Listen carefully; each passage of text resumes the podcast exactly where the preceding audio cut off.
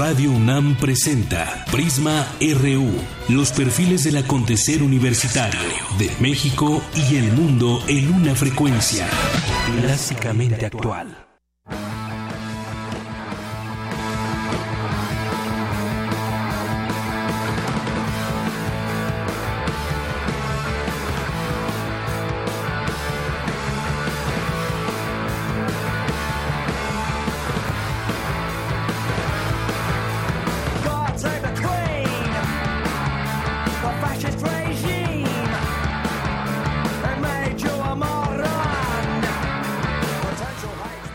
Tardes, gracias por sintonizarnos aquí en Prisma RU de Radio UNAM. Es la una con cuatro minutos. Estamos escuchando God Save the Queen de Sex Pistols. Más adelante platicaremos largo y tendido sobre el Brexit, finalmente la salida de Gran Bretaña de la Unión Europea, sus implicaciones. Le tendremos toda la información aquí en Prisma RU.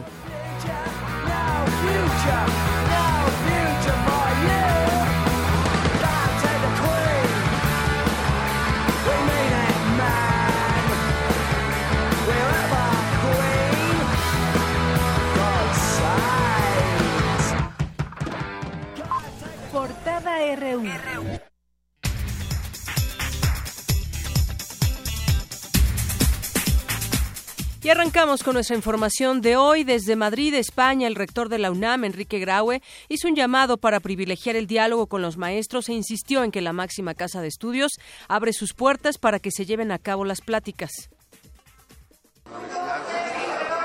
El diálogo que para solucionar el conflicto. De hecho, se han abierto las puertas. Ayer se firmó un programa televisivo al respecto.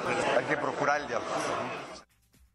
Eh, Javier Estrada Santos, alumno de la Facultad de Ingeniería de la UNAM, obtuvo el segundo lugar en la edición 2016 del concurso International Student Paper Contest organizado por la Sociedad de Ingenieros Petroleros.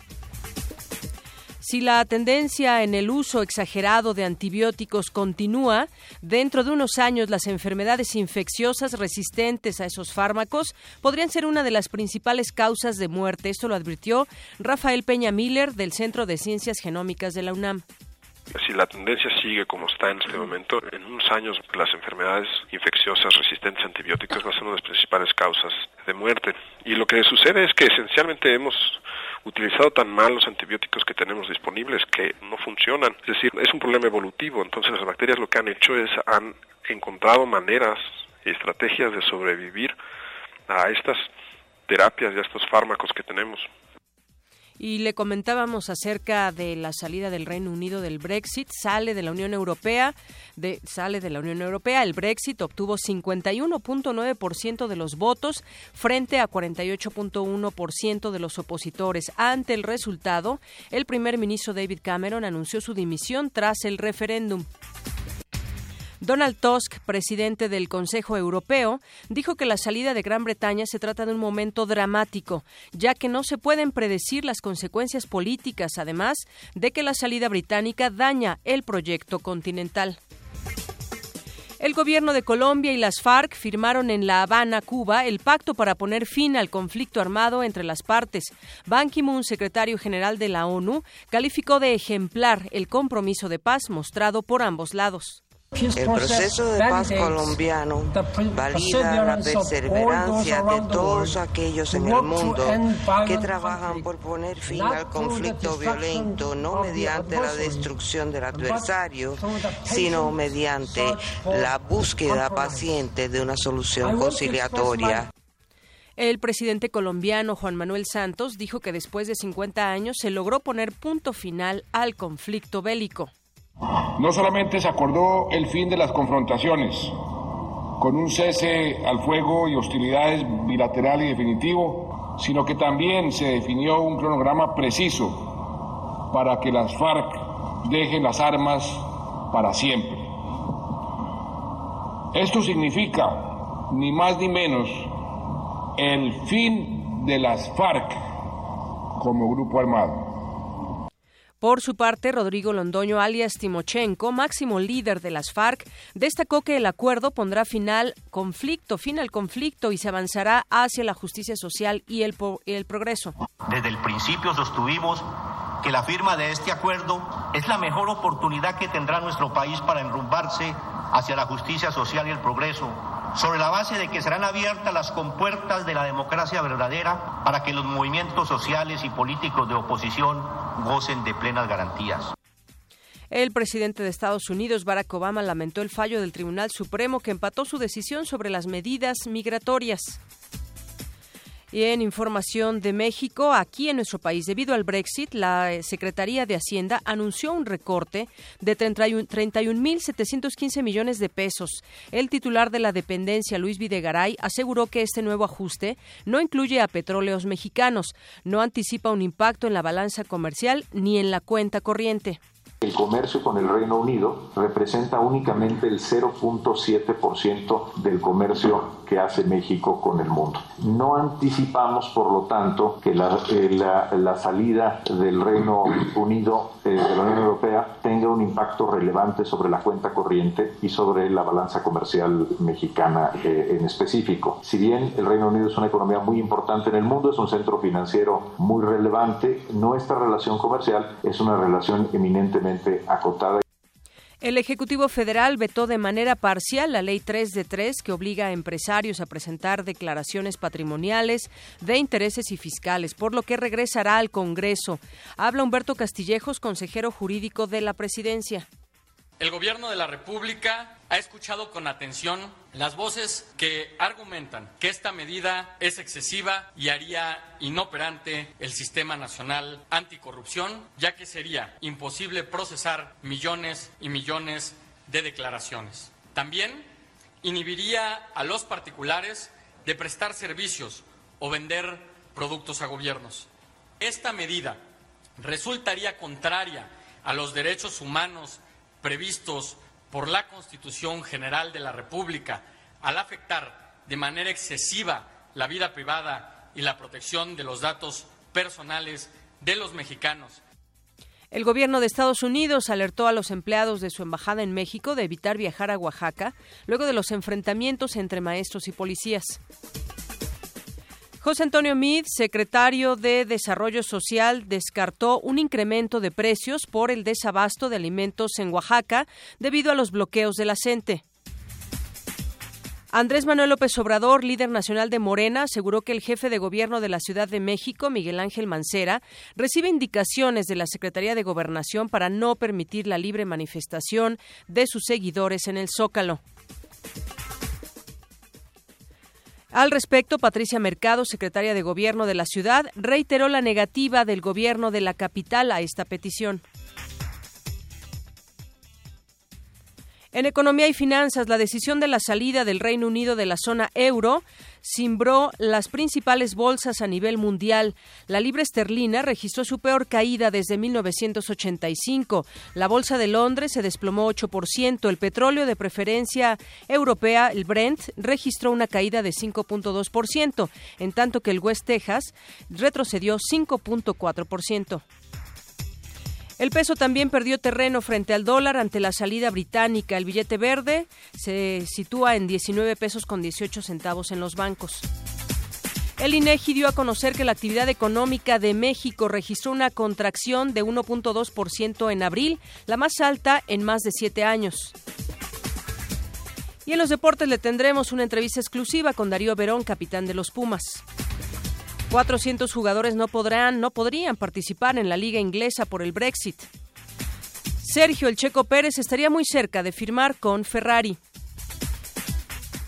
Bien, y nos enlazamos, nos enlazamos hasta Colombia. Ya tenemos en la línea telefónica a César Gaviria, él fue presidente de Colombia de 1990 a 1994, secretario general de la Organización de los Estados Americanos de 1994 a 2004 y director nacional del Partido Liberal de 2005 a 2009.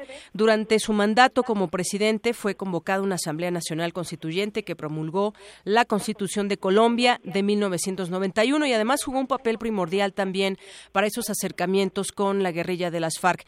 Le doy la más cordial bienvenida aquí a Prisma RU de Radio UNAM. Eh, César Gaviria, muy buenas tardes. Muy buenas tardes a ustedes por la oportunidad de hablar de este hecho trascendental que ha ocurrido en Colombia. Muy bien, bueno, pues ya hemos visto esta firma del acuerdo con las FARC, con líderes importantes eh, en el entorno internacional.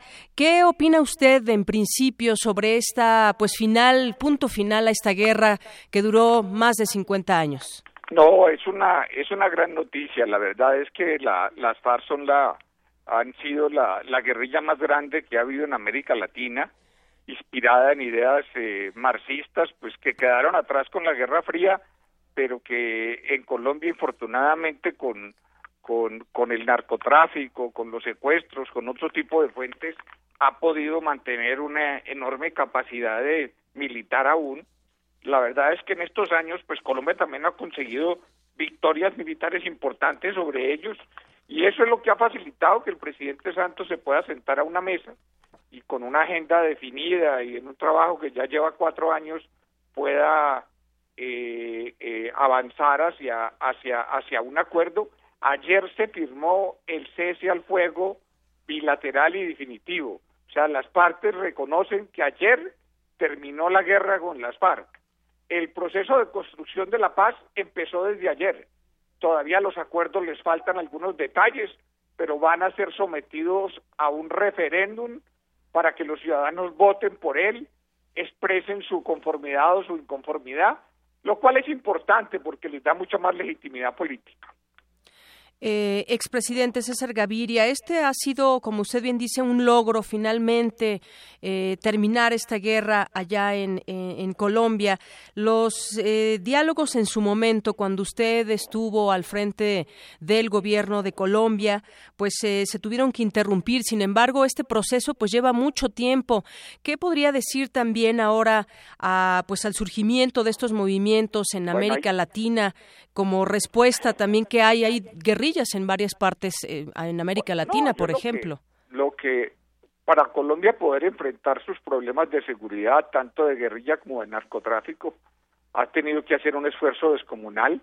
Es bueno que se sepa que Colombia tiene el ejército más grande de América Latina, más grande que el de Brasil y el de México, que tiene la policía más grande de América Latina, que tiene el sistema penal más severo, y solo construyendo eso y eh, ha sido posible que estos grupos entiendan que no tienen ninguna opción de poder, eh, eh, que la sociedad colombiana se organizó para hacerle frente a los problemas de seguridad y que eso nos permite ahora sentarnos a la mesa y negociar una paz que desde luego algunos discrepan de ella, de los términos del acuerdo, pero pues la paz hay que hacerla dentro de lo posible no habrá quien diga que es una paz imperfecta, pero es mucho mejor una paz imperfecta que una guerra perfecta. Usted dice entonces no tienen opción de poder estos grupos, estas guerrillas que nacen en distintos en distintos países. Sin embargo, existe en el caso propio de Colombia pueda ser un ejemplo para otros países. Sí, así es. Ahora, el que no tengan capacidad de subir al poder no quiere decir que no tengan capacidad de perturbación ellos han la perturbación ha sido una perturbación enorme. Ha habido momentos en la vida colombiana realmente dramáticos por las acciones de grupos guerrilleros y en otro caso por narcoterrorismo. Pero esos son problemas que los colombianos como le decía hemos aprendido a manejar haciendo un esfuerzo descomunal en materia de seguridad y doblegando estos grupos como hemos logrado hacerlo y empezando a hacer la paz con los guerrilleros y empezando a a, que los grupos eh, de droga cada vez tengan menos visibilidad y cada vez tengan menos capacidad para desafiar las autoridades. ¿Cuál es el camino, por ejemplo, de grupos que hay inconformes que usted vería? El gobierno también, los gobiernos me refiero a, los gobiernos donde hay problemas sociales, ¿también tendrían que hacer su parte? No, claro, o sea, lo, lo, lo que nosotros ayer conseguimos en Colombia es el, es un cese al fuego bilateral y definitivo.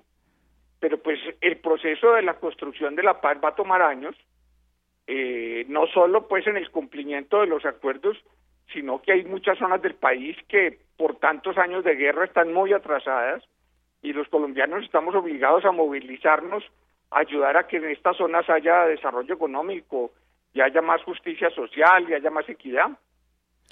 Se sabe que en este texto que se rubricó el día de ayer se establece un plazo de 180 días para que las FARC abandonen las armas, van a ser entregadas, está en mediación también la propia la propia ONU. ¿Qué va a pasar con todas esa pues todo ese digamos ejército de guerrilleros allá en Colombia?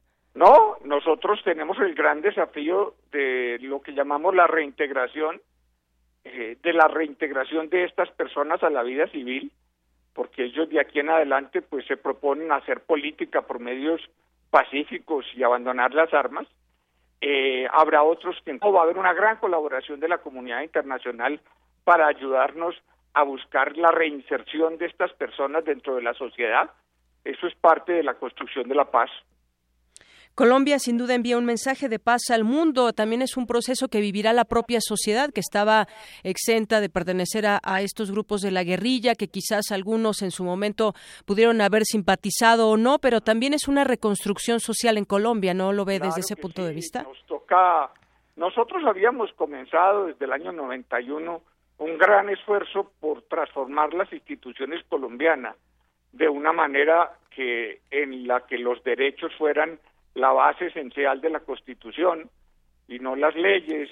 Habíamos iniciado un proceso que facilitó el ingreso de varios grupos guerrilleros a la vida civil, pero este era un gran pendiente. Desde luego el principal y el presidente Santos pues ha logrado llegar a un acuerdo que le debe pone punto final a esta situación. Cerramos un ciclo de violencia de la vida colombiana. Sin duda, el presidente Santos ha logrado este, esta situación de cerrar ese, ese conflicto. Sin embargo, pues ha habido eh, un proceso muy largo en el usted qué podría decir, por ejemplo, de, de la época en que le tocó a usted mediar con la guerrilla.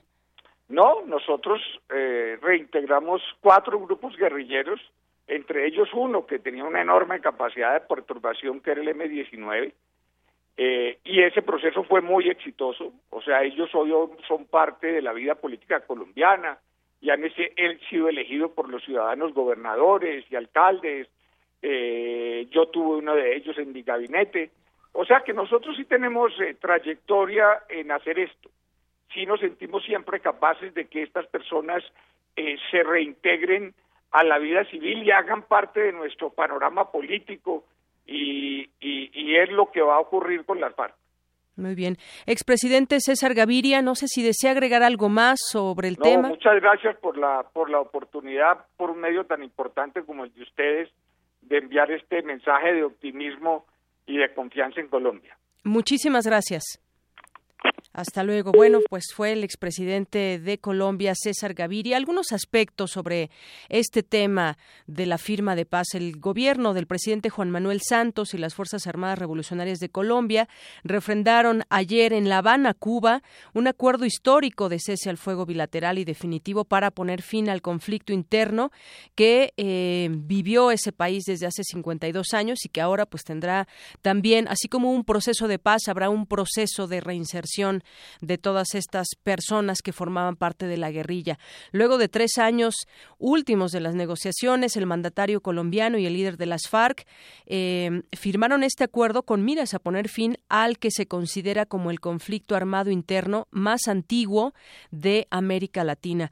Durante más de medio siglo de duración, el conflicto colombiano causó más de 220 mil muertos y 6.9 millones de desplazados internos. El acuerdo denominado Fin del conflicto incluye el abandono de las armas, garantías de seguridad y la lucha contra las organizaciones criminales denominadas como sucesoras del paramilitarismo, así como la persecución de conductas criminales que amenacen la implementación de los pactos. En el texto que se rubricó ayer se establece un plazo de 180 días para que las FARC abandonen las armas tras la firma del acuerdo final de paz, en un proceso que contará con la verificación de una misión de observadores de paz de la ONU, conformada fundamentalmente por miembros de la comunidad de estados de Latinoamérica y el Caribe. Además, se prevé la creación a lo largo del territorio colombiano de 23 zonas de transición y de ocho campamentos temporales, donde se concentrarán los miembros de las FARC mientras se concluye su proceso de reincorporación a la vida civil. Según el documento, la salida de los combatientes de las FARC de los campamentos se realizará sin armas y de civil. Las FARC entregarán sus armas a la ONU de forma paulatina, de acuerdo con un cronograma. Estas luego se utilizarán para levantar tres monumentos en distintos lugares de Colombia. Y además, entre algunas otras notas, se, se habla de que de que los eh, propios integrantes, exintegrantes ya de esta guerrilla, podrían incluirse en temas como en esta reinserción del turismo para que sean ellos mismos quienes puedan, eh, junto con el turismo, explicar muchas de estas eh, zonas que eran de la guerrilla y que hoy están en este franco proceso de paz. Es la una con 24 minutos, vamos a hacer un corte y regresamos. ¿Sabías que...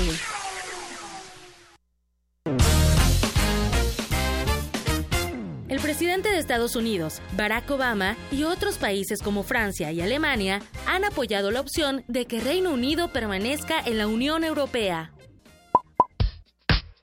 Queremos conocer tu opinión. Síguenos en Twitter como arroba PrismaRU. Para nosotros, tu opinión es muy importante. Síguenos en Facebook como PrismaRU. Por la educación se asciende a la libertad. Radio UNAM, al tanto de los temas de interés general, ofrece herramientas para el debate, el pensamiento y la reflexión. Por ello te invitamos a escuchar la mesa de debate Todo con Educación, reflexiones sobre la reforma educativa. Participarán Roberto Rodríguez y Manuel Gilantón, además de José Raciel Gutiérrez Morales y René Santiago de Jesús, integrantes de la CENTE. Moderan Benito Taibo y Abril Alzaga. Intégrate a este debate sonoro el viernes 24 de junio a las 19 horas por nuestras dos frecuencias, el 96.1 de FM y por el 860 de AM. O escucha las retransmisiones el mismo viernes 24 a las 23.30, el sábado 25 a las 11 y a las 18 horas y el domingo 26, 16.30 y 21 horas. Por la educación se asciende a la libertad. Radio UNAM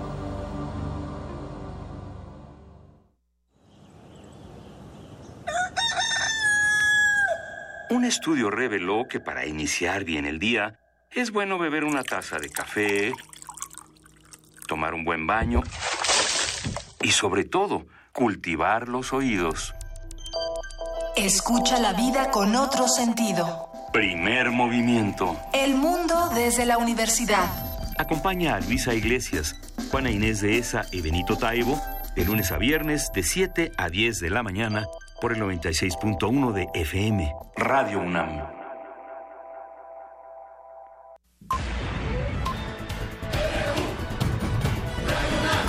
Prisma RU. Con Deyanira Morán. Global RU.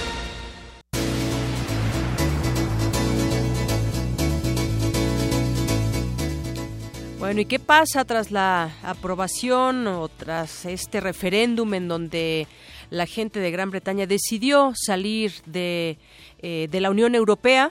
Bueno, tenemos un recuento muy amplio con mi compañero Abraham Menchaca que nos tiene esta información. Abraham, adelante, buenas tardes. ¿Qué tal, Deyanira? Buenas tardes. Reino Unido se convirtió en el primer país que se retira del bloque europeo integrado ahora por 27 naciones. La decisión cimbró las principales bolsas a nivel mundial. La libra esterlina registró su peor caída desde 1985. La bolsa de Londres se desplomó 8%, mientras que Wall Street tuvo una caída de 2.16%. Frente a este panorama, en México, Luis Videgaray, secretario de Hacienda, reconoció que hay gran volatilidad en los mercados financieros y anunció un recorte al gasto público.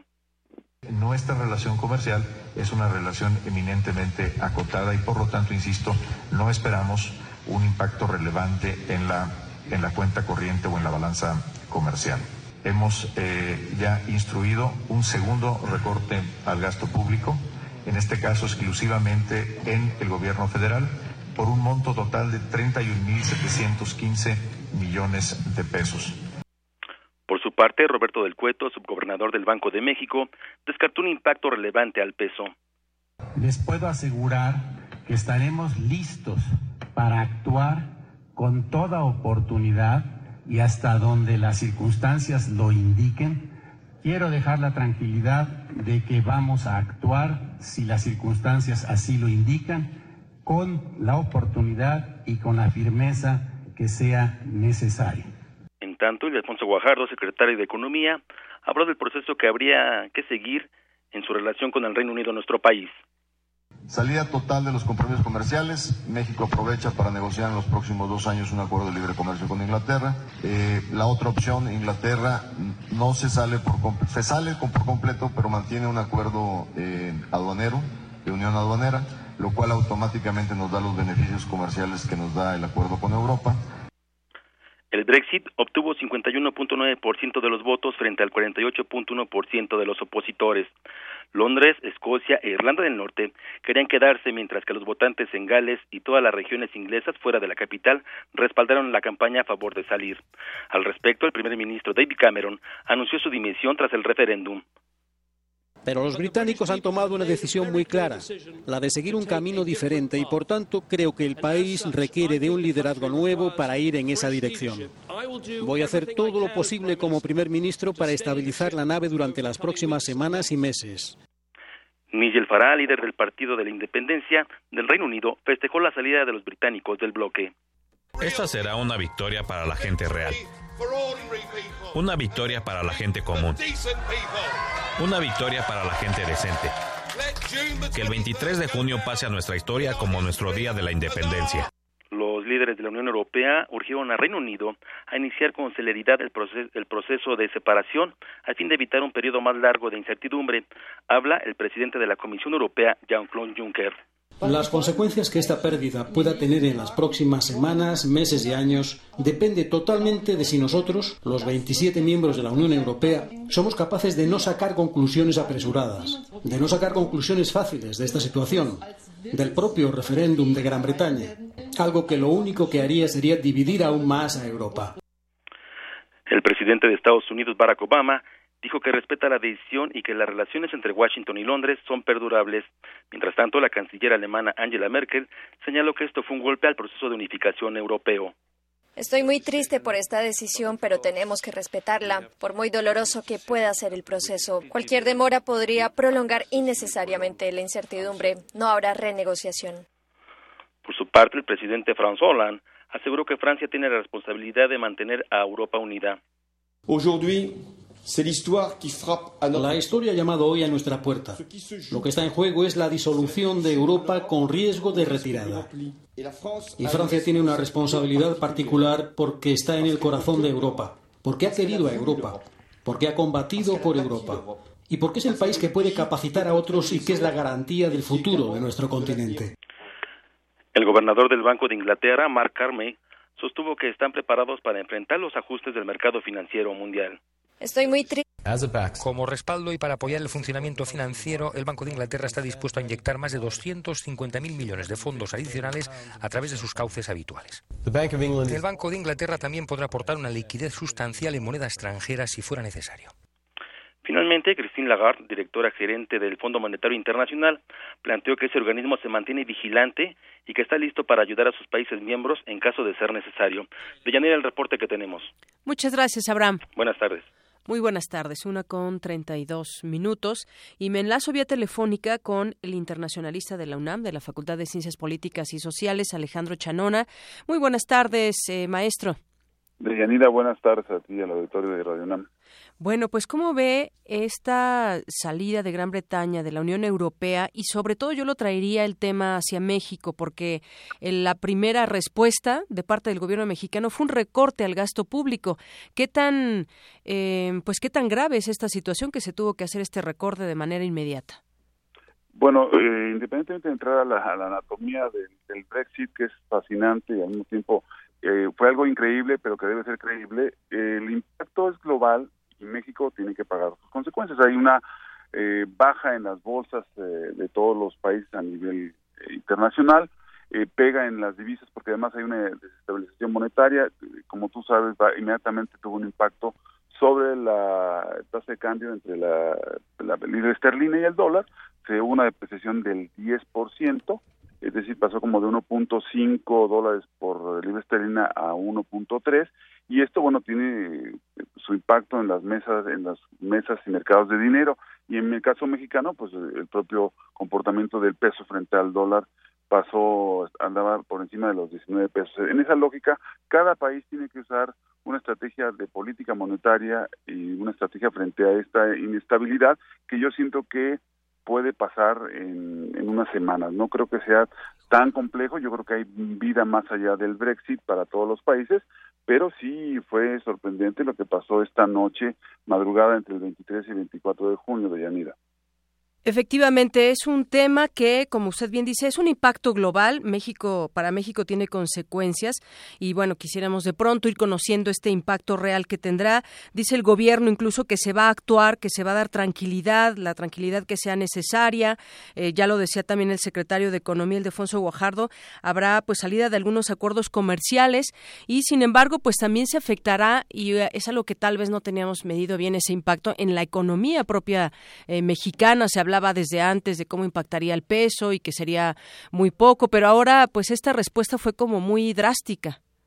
Bueno, el, el tema del comportamiento de la economía mexicana viene pues, antes del efecto Brexit. Veníamos recortando por la, caída de los precios internacionales de los barriles, del barril de petróleo eh, de una manera impresionante. En el último paquete económico se hubo un recorte, de, recuerdo, de alrededor de 130 mil millones de pesos y ahí el, el, ya hay un anuncio ahorita, de, antes del efecto Brexit, de que se preparen todo el mundo para el paquete económico del 2017 porque a nadie le van a aumentar. Y aprovecharon, en mi opinión, esta inestabilidad monetaria para anunciar este primer recorte de 31 mil y señalar que estamos apalancados con grandes reservas, que tenemos un nuevo, una nueva línea de crédito con el Fondo Monetario, pero el problema de, de la economía mexicana es que no crece y cuando una economía no crece es síntoma de desempleo y es síntoma de recortes, y es síntoma de austeridad y es síntoma de, recorte inclusive del gasto social que tanto preocupa a las naciones en materia de bienestar. Entonces, yo siento que nos viene mal, es una, una cereza adicional de Yanira a la política económica en México que ha tenido graves problemas los últimos tres años. ¿Fue hasta como tal vez lo podríamos ver como, como un pretexto para hacer este recorte? Sí, porque bueno, hasta donde yo entendí, una cosa es el tema de, que intervenga la comisión de, cambios que pudieran eh, intervenir de manera más profunda para evitar cualquier ataque especulativo en contra del peso. Eh, lo que no entiendo muy bien es este, por qué el recorte de manera inmediata. O sea, eh, sí, porque el, impacto no fue inmediato, ¿verdad? De, la salida de Gran Bretaña el tema del, Brexit, del, efecto Brexit viene de unas semanas atrás, es decir, cuando de pronto repuntaba el Brexit y le iba ganando al, al Remain, pues eh, un momento en que se empezó a caer efectivamente el, el tema con el peso, el peso ya había prebasado los 19 pesos. Y de ayer a hoy, pues no creo que necesariamente tengan eh, un panorama tan fuerte como para el recorte. Entonces yo creo que ahí falta un poco más de explicaciones más sencillas, de mayor entendimiento a la sociedad para que pues se genere una opinión válida, pero fuera de eso yo creo que eh, el tema de que tengamos que renegociar en dos años un tratado de libre comercio, eh, que estamos apalancados, todo eso está bien, pero lo del recorte me parece que queda como como que muy opaco el asunto, Dayanira. Sí, como un buen pretexto para llevar a cabo este recorte. Bueno, pues maestro, muchísimas gracias por platicar con nosotros aquí en Prisma RU de, de Radio UNAM. Con mucho gusto y con gusto seguiremos dándole seguimiento al tema del Brexit para ver que eso sí qué impacto tendrá en escenarios futuros frente a la recomposición de las fuerzas en la Unión Europea que ahora se va a volcar eh, eventualmente a un predominio aún más profundo de, Alemania y vamos a ver qué otras cosas contamina, pero más adelante lo, seguimos viendo. De, claro que sí. Doctor, doctor y, y, maestro, también le dije, porque pues bueno, usted fue mi maestro en la facultad. Muchas gracias. Gracias por el comentario. Hasta, luego, buenas tardes. Una con 38 minutos. Campus RU.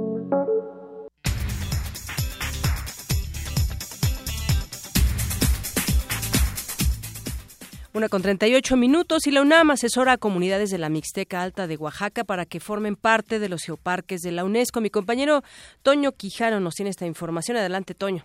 Buenas tardes, Deyanira, a ti y a nuestro auditorio. La UNAM asesora, impulsa y coordina un proyecto que busca incorporar a la Mixteca Alta de Oaxaca en la lista de geoparques globales de la UNESCO. La región, caracterizada por sus formas erosivas muy desarrolladas, preserva una relación directa con una importante ocupación humana registrada de hace miles de años sobre todo por grupos mixtecos. Habla José Luis Palacio Prieto, investigador del Instituto de Geografía de la UNAM. En este caso, la erosión se explica entonces, la erosión de los suelos tan avanzada, tan profunda, que da unos paisajes, por otro lado, espectaculares y de una gran belleza, se explica por una relación entre la sociedad y la naturaleza, en este caso destacando la parte geológica, y de las formas de relieve, destaca esto como una relación muy clara que nos ayuda a comprender el impacto que hacemos los humanos sobre el ambiente y de cómo el ambiente también influye en nuestras formas de vida, ¿no? Se trata entonces de convertir lo que algunos llaman un desastre geológico o ecológico en un ejemplo que se puede utilizar para la difusión de las ciencias de la Tierra en general, de la geografía en particular. La aprobación de la propuesta realizada por un grupo interdisciplinario se podría dar a conocer en una reunión de la UNESCO a celebrarse en septiembre de este año. Conformamos pues un expediente que fue sometido el año pasado a la UNESCO y este expediente ha sido evaluado por la UNESCO y ahora estamos esperando en una segunda fase una visita de dos expertos el próximo mes de julio y de esa visita y de la evaluación que hagan dos evaluadores externos, extranjeros, pues dependerá si nos incorporan o si nos reconocen como parte de esta red de geoparques global, que son, son 120 geoparques hasta el momento los que están reconocidos en esta red y sería en este caso pues el primer geoparque mexicano en ser parte de esta red. De ser aprobada su incorporación a la lista de geoparques globales de la UNESCO, las comunidades de la Mixteca Alta de Oaxaca se verían beneficiadas por el flujo de turismo didáctico o geoturismo. Se trata de un proyecto comunitario, se trata de el primer proyecto, digamos, de, de este tipo en México. Hay muy pocos en, en, el, en América Latina. Este sería el tercer proyecto,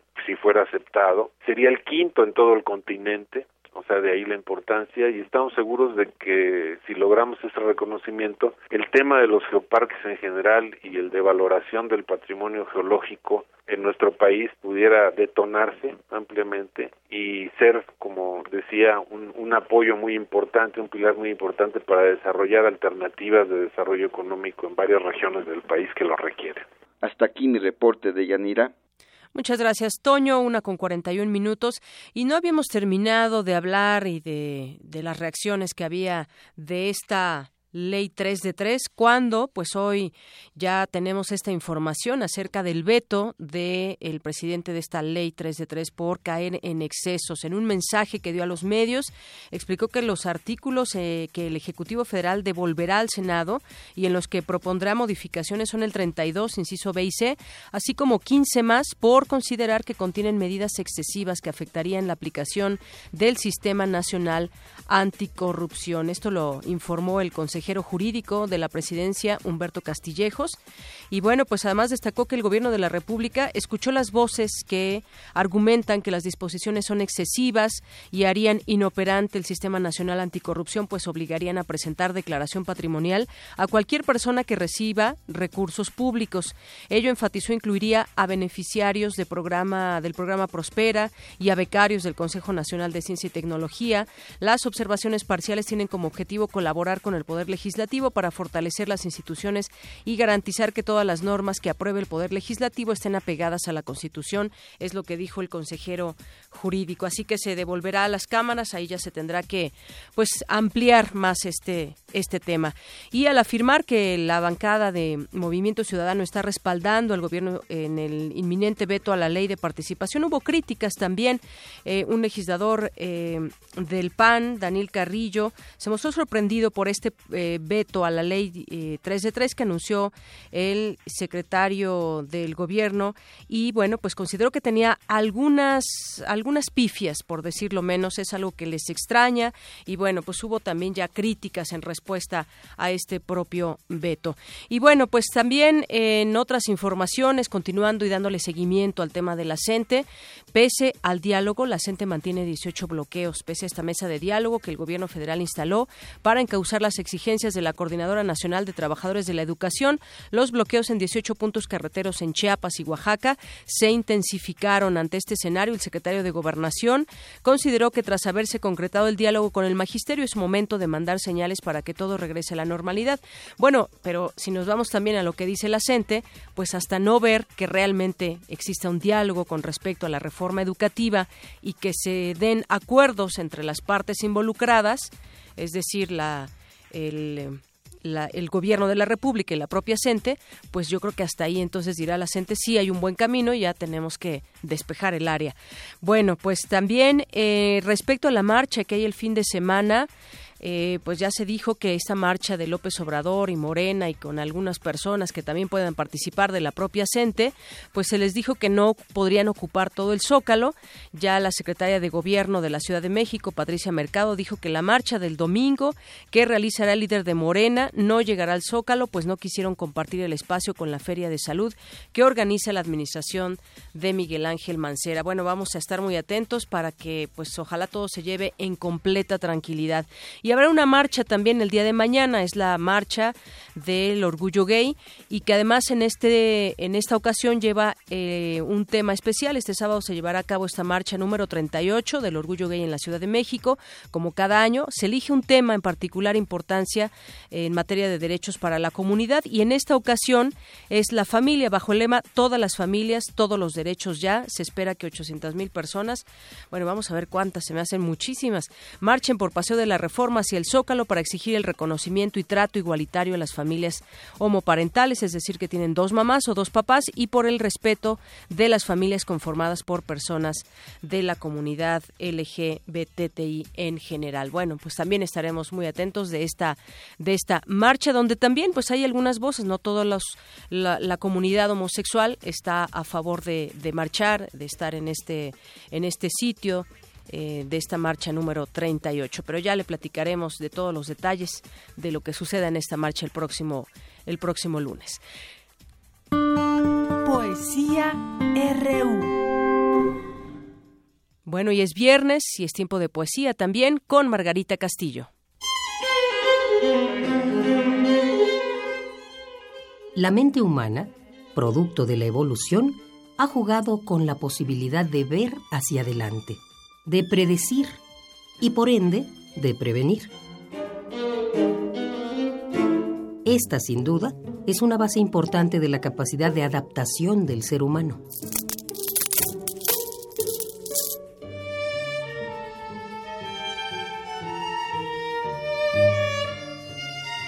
Con oficio ha cristalizado y capitalizado la enorme habilidad de predecir.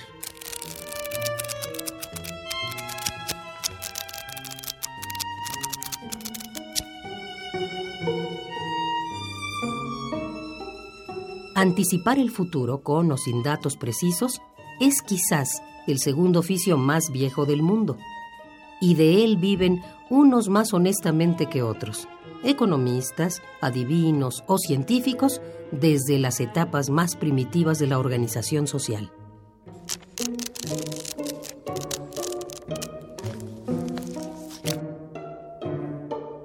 Hoy, la infraestructura, la inversión, la tecnología, el empleo, el ingreso y el consumo son variantes o palancas que manejadas con oportunidad, habilidad y sabiduría pueden lograr una economía socialmente sana.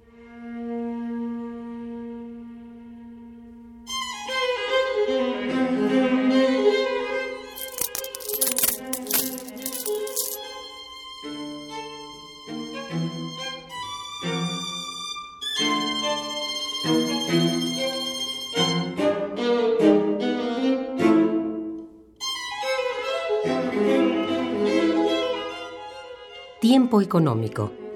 Antonio Monroy.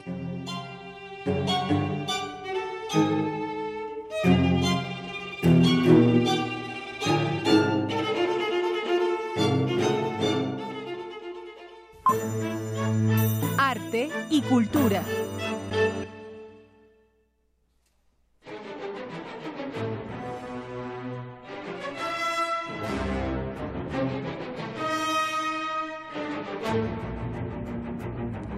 Una con 48 minutos. Y bueno, ya está aquí con nosotros nuestra jefa de fonoteca de aquí de, de la discoteca de Radio UNAM, de la discoteca. Dulce Wet, ¿cómo estás? Buenas tardes. Muy bien, muchísimas gracias, Deyanira. Muchas gracias a todos los radioescuchas, atentos y melómanos y amantes de la música. La Universidad Nacional Autónoma de México, en toda la parte musical, tiene una actividad muy constante y digamos que este fin de temporada, de la segunda temporada 2016 de la FUNAM, es brillante. Es brillante. Yo ahorita que llegabas te enseñaba que, y bueno, no te dije quién, pero bueno, mi, mi progenitor me dio esta hoja y me dijo, esto tiene que, tienen que platicar de ello en Radio UNAM. Y bueno, Pero- ¿quién mejor que tú que nos Bueno, platiques? Resulta que Olivier Messiaen era organista, organista desde muy pequeño aprendió y más de 60 años estuvo al frente de la iglesia de Saint Madeleine en, en- en París. También fue gran maestro y ornitólogo. Él, él es un místico verdaderamente de formación católica y con una mm, pues con reflexión muy fuerte porque a él le tocó estar en la Segunda Guerra Mundial en el campo de concentración, ahí compuso su cuarteto para el fin de los tiempos y en enero de 1941 eh, con todos los presos, eh, hay una foto tremenda, ¿no? Donde están todos los presos escuchando el cuarteto para el fin de los tiempos y está lloviendo y se está viendo. en la- Bueno, este hombre hizo tres obras nada más, eh, enamorado de la idea del amor romántico, el amor entre hombre y mujer, derivado del mito germánico medieval de Tristán e Isolda, que también hizo Wagner. Las otras dos obras que hizo, que no son eh, para alabar a Dios, porque toda su obra es para alabar a Dios. Es una obra mística increíble, te recomiendo muchísimo, les recomiendo la ópera de San Francisco, que es una maravilla verdaderamente.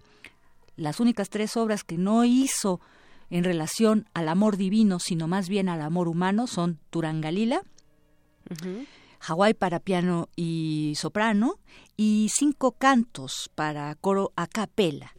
Esta sinfonía, bueno, primero fue un encargo de Sergei Kutsevitsky, que era, era un gran director que estaba afincado en Boston en los primeros, eh, digamos, décadas del siglo XX y le encargó a Olivier Messiaen una sinfonía. Una sinfonía ya para estas fechas, cuando decimos sinfonía, estamos como reafirmando una forma que se ha usado mucho en la música de concierto, sobre todo en la época clásica, 300 años antes, que se llama sonata. Pero una sinfonía sería una sonata para orquesta. Y ya después del posromanticismo, primero las, esas sonatas fueron de tres movimientos, después fueron de cuatro.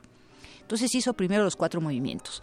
Pero fascinado por estas ideas del amor, además él se decía también que era un estudioso del ritmo. Entonces estaba muy afincado con todo lo que eran las talas, se le llama, a la parte rítmica de la música eh, clásica hindú. Y él estaba muy metido en esa, es muy compleja, pero entonces decidió meter tres momentos como interludios entre los otros movimientos que se llamaban talas, ¿no? Y eso después se llamó Turangalila. Turangalila es una palabra, bueno, dos palabras en sánscrito. Una es Turanga y otra es Lila. Y Turanga sería como la canción del amor y Lila sería como la alegría desmesurada, el himno a la alegría, al tiempo, al Pues- movimiento, decía él, al ritmo, a la vida y a la muerte. Vaya hermoso significado, ¿eh? De Es, es verdaderamente una sinfonía de 80 minutos de duración, o sea, es rarísima, hora y media de duración, con grandes fuerzas orquestales. Simplemente la parte de percusión son 11 percusionistas. Y tenemos las grandes ondas Martenot, que esta es otra maravilla finalmente. El piano, por ejemplo, estará interpretado por el pianista titular de la OFUNAM, que es Dwayne Cochran. Es un norteamericano ya bastante afincado y mandan a traer a una especialista en ondas Martenot, Natalie Forget. Así es, eso es lo que se va a escuchar. Exacto. y entonces sábado y domingo. Sábado a las 8 de la noche, domingo a las 12 del día, no se van a arrepentir. Es, un, es verdaderamente una, un cierre fenomenal. Creo que en todos sentidos, no solo por las fuerzas instrumentales que ya decimos que son muy grandes, o sea, todas las maderas, los metales están doblados y además tienen clarinete bajo, contrafagot, este, y digamos una, una fuerza muy grande de los instrumentos de metal. ¿no? Todos los instrumentos de metal. Esa es una cosa maravillosa. Pero pues ya quien con sí va el sábado, Con toda esa explicación, pues ya hay que ir y observar también todo esto que nos estás platicando. Ya no lo imaginamos, ahora hay que irlo a ver.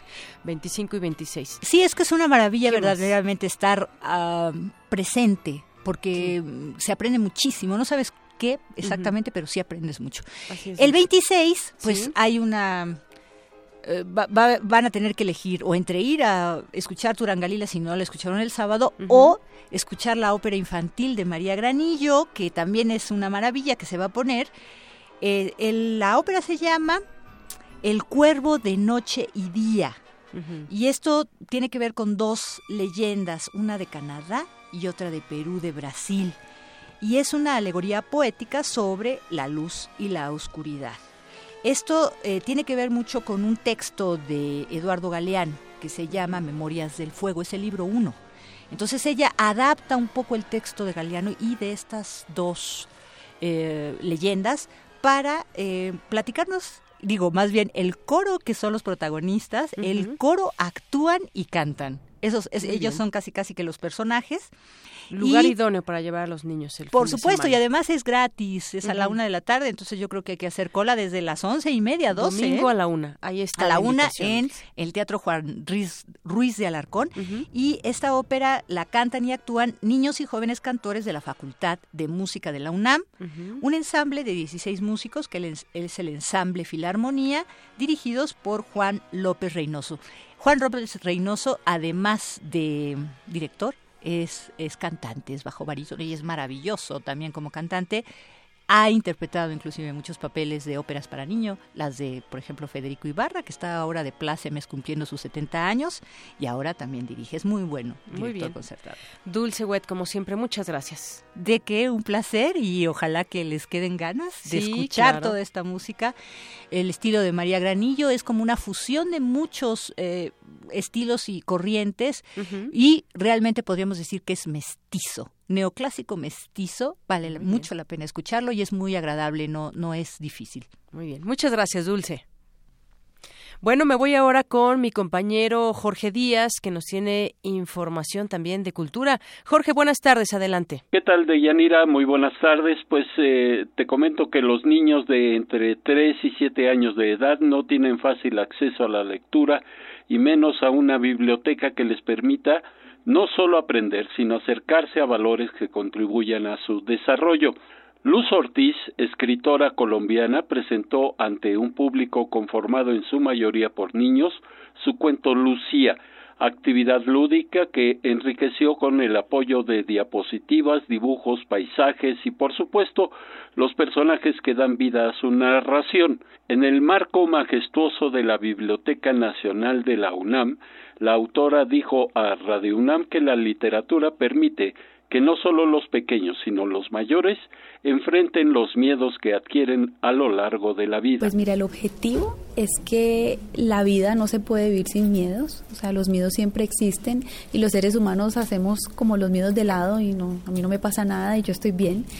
Eh, es muy importante identificarlos porque cuando los identificas y los reconoces ya es mucho más fácil sobrepasarlos y cuando los sobrepasas te das cuenta que hay muchísimas oportunidades y hay habilidades nuevas, hay oportunidades nuevas, porque eso fue lo que me sucedió a mí. Eh, yo cuando decidí dejar la publicidad y meterme de lleno en, esto de contar, hacer cosas para niños, yo no me creía capaz de hacer las cosas, pero a medida que lo fui escribiendo y lo fui sacando, me di cuenta el- las habilidades que dormían en mí porque yo ni siquiera sabía yo no ni siquiera sabía ilustrar esto salió en este proceso como lo viví tan de cerca, mm, tengo como la responsabilidad de dar ese mensaje y de verdad de recordarle también a los no tan niños que todos tenemos una luz y un talento especial y si creemos en él vamos a brillar y lo vamos a ofrecer. Con una edición de mil ejemplares en México y dos mil en Colombia, Lucía pretende que los pequeños puedan soñar, leer, aprender y superar los retos que la vida les impone. Ese es mi reporte por el momento. Muchas gracias, Jorge. Zarpazo RU. Nos vamos contigo, Eric Morales. ¿Qué tal, Deyanira? Esta es la información deportiva. En el segundo semestre del 2016, los Pumas de la Universidad Nacional disputarán la Liga MX y la Liga de Campeones de la CONCACAF. Los jugadores saben que para conseguir el éxito en estas competencias se requiere de compromiso y esfuerzo. En entrevista exclusiva para Radio UNAM, el capitán Darío Verón comentó que la meta es conquistar ambos títulos. Sí, la verdad que la CONCACAF y como el torneo eh, Liga MX es muy importante.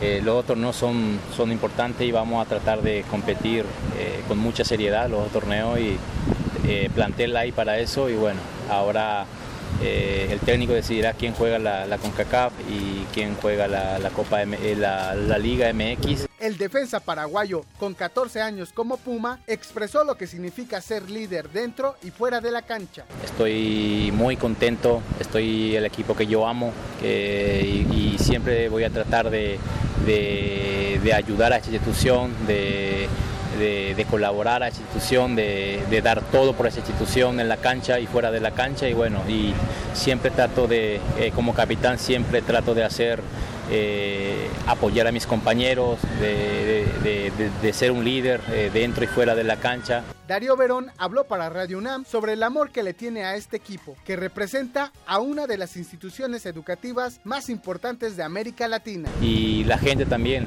eh, la afición que, me ha apoyado desde que llegué en el fútbol mexicano, eso fue también fundamental para, para mí, para seguir trabajando día a día, para, para, ir, para ir creciendo día a día y para seguir haciendo...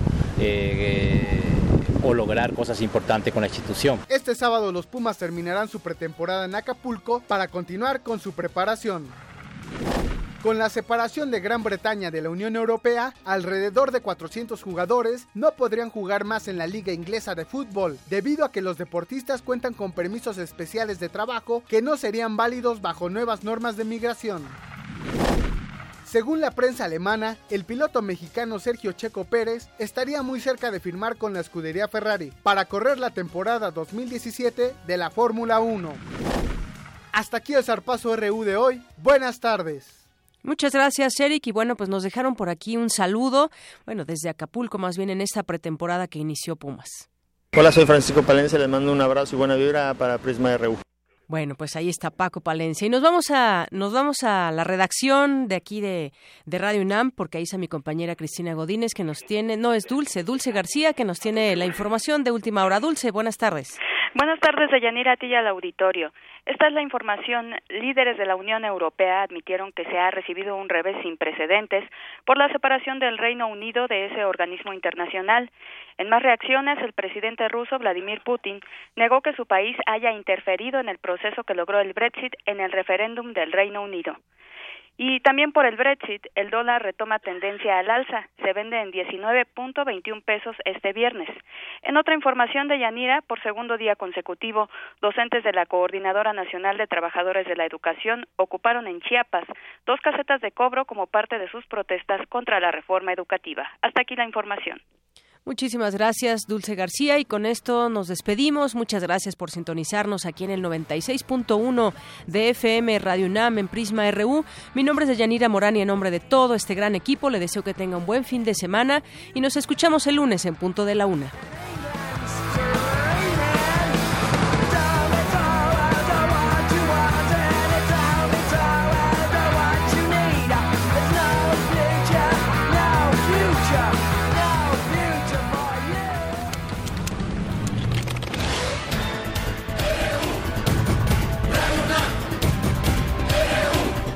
Prisma RU, los perfiles del acontecer universitario de México y el mundo en una frecuencia. De lunes a viernes, de una a 2 de la tarde. Radio UNAM, clásicamente informativa.